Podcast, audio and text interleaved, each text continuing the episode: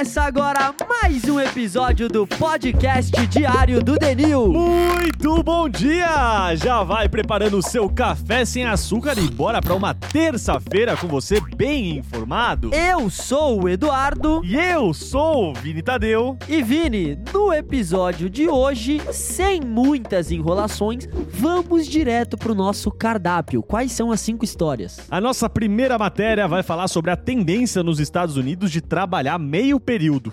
iFood e daqui, sim, as concorrentes fecham uma parceria. A Apple vai ter que pagar uma multa milionária para a União Europeia por ter impedido a concorrência. Em negócios, morar no fundo do mar vai virar realidade. Em economia, a situação da Argentina, afinal, tá melhor ou tá pior? E para fechar o episódio de hoje, os nossos highlights de terço, uma sequência das headlines mais quentes pelo mundo todo. Editor, vinhetinha do nosso patrocinador e bora pras histórias.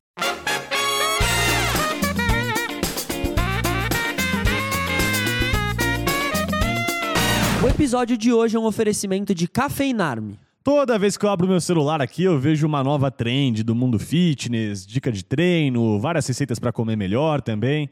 Tá, e uma coisa boa da internet, né, Vini? Se tem um tipo de conteúdo que rola aqui, é isso. Todo mundo querendo ser sua melhor versão. Perfeito, e quando o assunto é esse, de uma rotina mais saudável, não dá para faltar ele, o Super Coffee. Já dá energia, concentração e foco para manter todos os hábitos melhores. Isso aí, pronto. Então já experimenta clicando no link aqui na descrição desse episódio.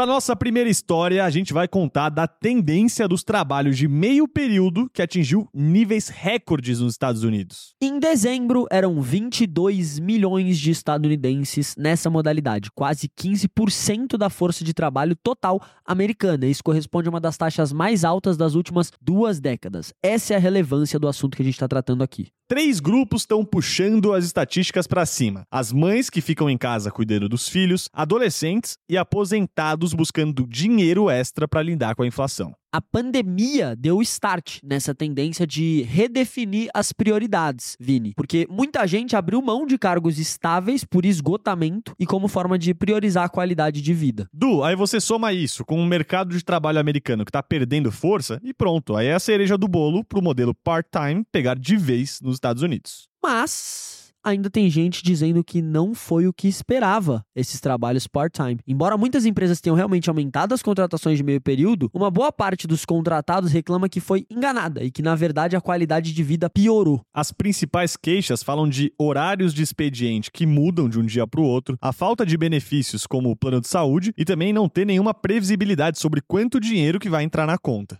Trazendo o cenário aqui para o nosso país, para o Brasil, dá para a gente dizer que não temos uma cultura de part-time job muito forte. Mas 51% dos brasileiros dizem que gostariam sim de trabalhar de 4 a 6 horas por dia, sendo que um terço aponta os horários flexíveis como algo fundamental na hora de escolher um emprego, uma oportunidade de trabalho. Editor, bora full time para a matéria de Brasil.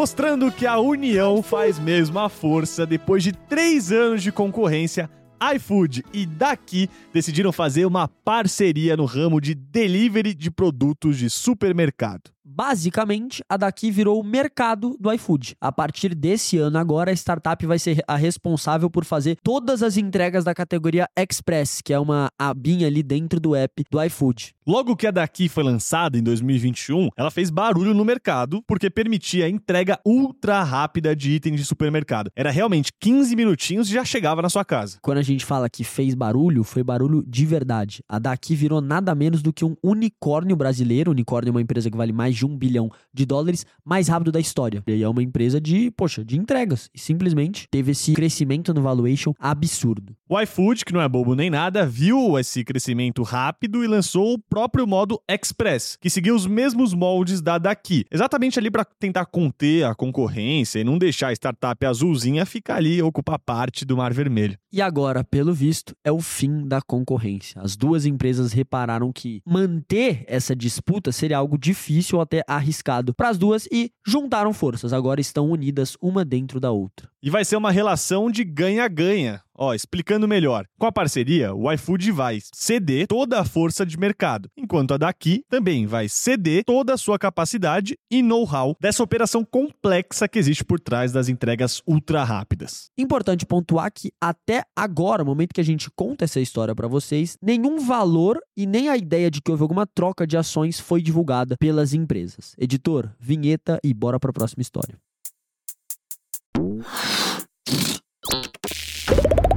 A União Europeia multou a Apple em cerca de 500 milhões de euros, o que dá aproximadamente 3 bilhões de reais. E quem está por trás de tudo isso é o Spotify. Lá em 2019, o aplicativo de streaming acusou a empresa da maçã de impedir a concorrência, limitando apps de música e favorecendo o Apple Music nos dispositivos da própria Apple. Para você entender direitinho, Geralmente, a App Store proíbe empresas como o Spotify de fazer a cobrança das assinaturas nos próprios aplicativos. Ou seja, eles forçam o usuário a sair de dentro do Spotify para irem até a App Store e fazer a compra lá. E aí assim a Apple come, pega uma taxa dessa compra, uma taxa de 30% dos desenvolvedores de aplicativos. 30% é bastante coisa. E para conseguir bancar esse imposto adicional, o Spotify falou que teve que aumentar o preço das assinaturas justamente por causa da empresa da maçã. A Comissão Europeia avaliou esse caso por anos, anos, anos e anos e decidiu condenar a empresa do Tim Cook por, entre aspas, violar as leis antitrusts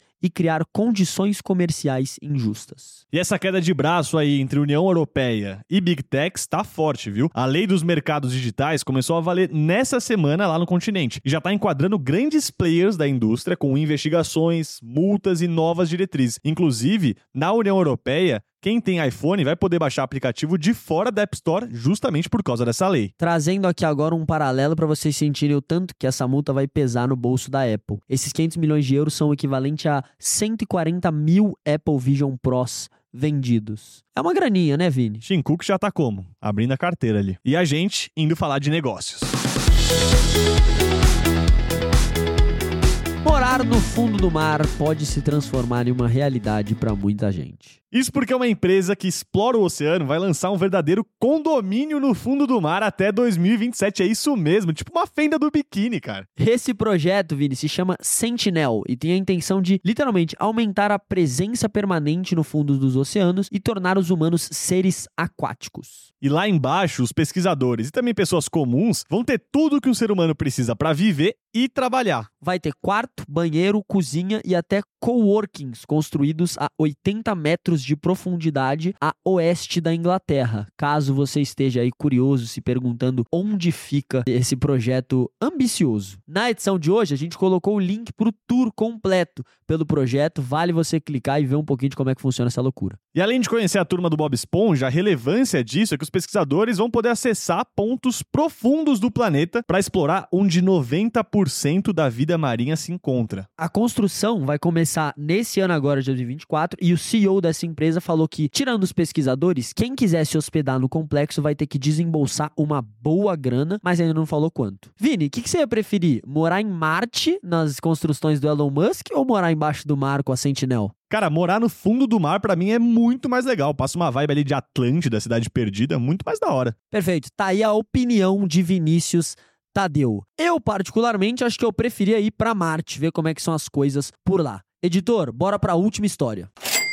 Na nossa matéria de economia, a gente vai falar da economia da Argentina. Isso porque quando o Javier Milei assumiu a presidência, ele prometeu uma mudança completa ali no comando do país. Quem lembra ele olhando e gritando afuera, afuera, afuera para cada ministério? Ele cortou o número de ministérios pela metade, não renovou o contrato de funcionários públicos e pegou um empréstimo de mais de 4 bilhões de dólares com o FMI. Só que as medidas mais impactantes mesmo do Milei, como por exemplo as privatizações que ele prometeu, dependem de um pacote que ele enviou para o Congresso, mas está tudo empacado. Os deputados não estão querendo votar. Tendo acontecido tudo isso que a gente acabou de falar, qual que é a situação do momento, Vini? Pela primeira vez em 13 anos, a Argentina voltou a fechar as contas no azul em janeiro, com um superávit de 620 milhões de dólares, ou seja, voltou a gastar menos do que arrecada. Muito disso foi pelos cortes de gastos, descongelamento de tarifas do transporte e o fim dos subsídios. Só que tem outro lado também. A pobreza está no maior valor em pelo menos 20 anos na Argentina, atingindo 57% da população.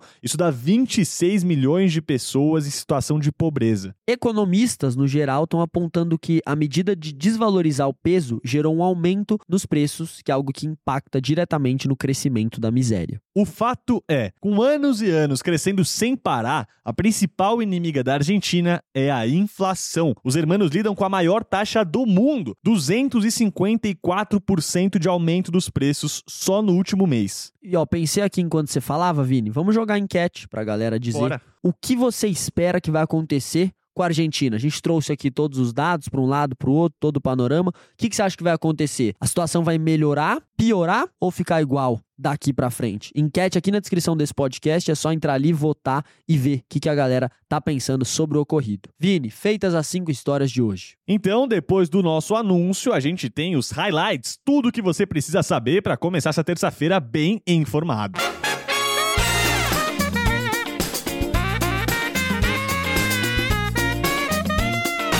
A Lu Invest. O Alu Invest escolheu o podcast do The News para anunciar uma novidade. É isso aí, Du. Os investidores que estão escutando a gente agora vão até aumentar o volume. Seguinte, o Alu Invest lançou o reinvestimento automático. O que, que é isso? No lote que abre agora, dia 26 de fevereiro, você vai poder investir com até 21,5% ao ano de retorno nessa nova modalidade para aproveitar dos juros compostos e ter um lucro muito maior no final. Bom, em números então, investindo com um prazo de 72 meses e fazendo um aporte mínimo de 30 mil, você pode receber mais de 82 mil reais. E como vocês já sabem bem, a Alu é o maior serviço de assinatura de iPhone da América Latina e o seu investimento vai ser nessa operação. Se você gostou da ideia de reinvestir automaticamente e ver seu dinheiro crescer ainda mais, clica aqui no link da descrição para falar com o consultor da Lu e fazer uma simulação personalizada. Ah, e lembra de conferir todos os detalhes da oferta antes de investir.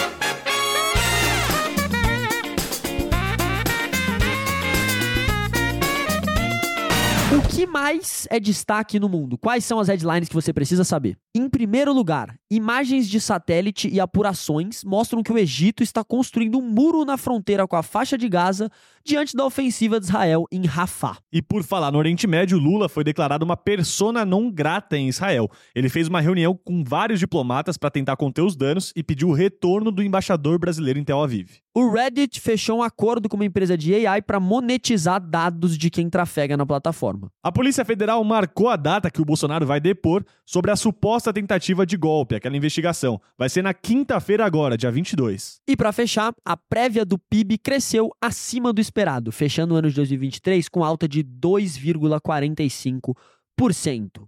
Vini, finalizamos agora mais um episódio do podcast diário do The News e a gente se vê amanhã, quartinha, quarta-feira, às 6 e 6 para mais um episódio de muita informação. Um grande abraço. Galera, um ótimo dia para todos vocês. A gente se vê, ou melhor, se ouve aqui amanhã cedinho. Tchau, tchau.